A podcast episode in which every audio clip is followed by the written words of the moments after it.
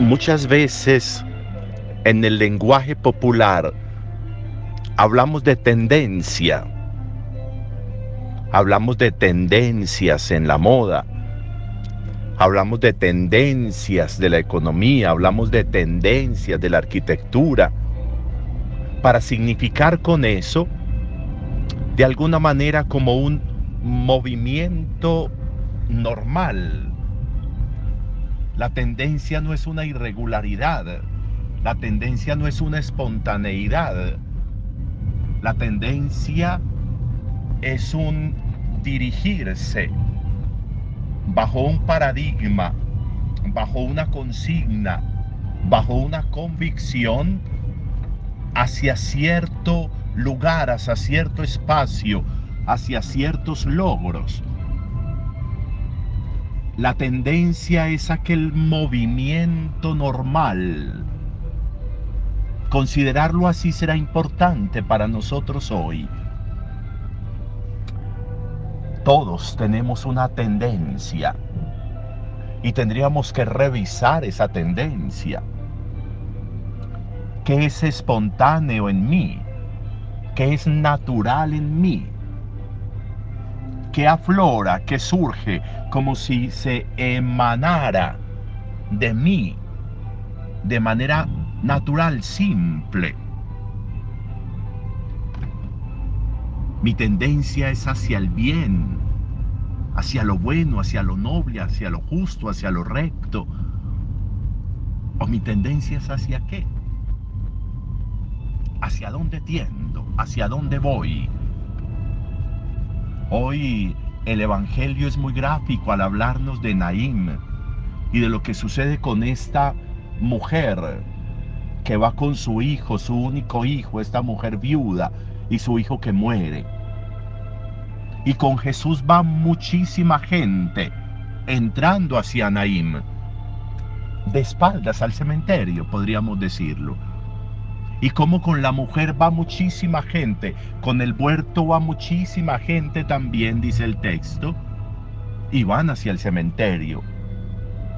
La tendencia de quien va con Jesús hacia la vida y la tendencia de quien va de espaldas hacia la muerte. ¿Cuál es mi tendencia? que se refleja en mí? La alegría y la plenitud y la vida de quien cada día tiene más vida. O el rostro o, o la imagen o el semblante de quien cada día tiene menos vida y más muerte cuál es mi tendencia. Es interesante también ver lo que nos dice hoy el, el, salmo y la respuesta que dábamos a ese salmo, a esa oración. Una decisión personal. Andaré con rectitud de corazón. ¿Cuál es la tendencia de mi vida? ¿Hacia dónde quiero que tienda mi vida? Andaré con rectitud de corazón. Buscaré que mis días, buscaré que mis cotidianidades sean las de alguien que camina con rectitud de corazón, de quien va por la vida buscando ir con rectitud de corazón.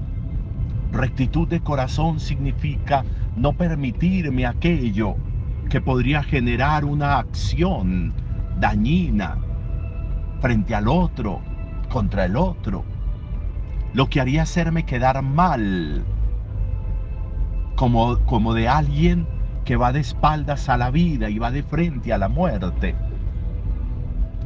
como la de alguien que no camina en la rectitud de corazón, sino que su vida va como enmarañada, en enredos, en descomposiciones, que van afectando y van enturbiando la vida. ¿Hacia dónde voy? ¿Cuál es la tendencia de mi vida? Si yo me sentara a meditar, si yo me sentara un momento a pensar hacia dónde tiendo yo de manera natural, mis reacciones tienden a dónde.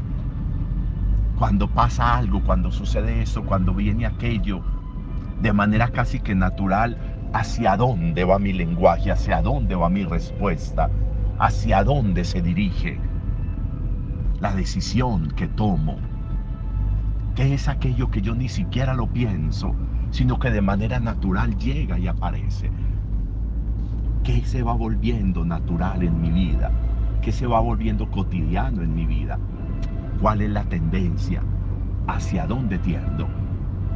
¿De cara a la vida, para sumar vida? ¿O de espalda a la vida y de cara a la muerte, para restar vida y sumar muerte? Un buen día para todos.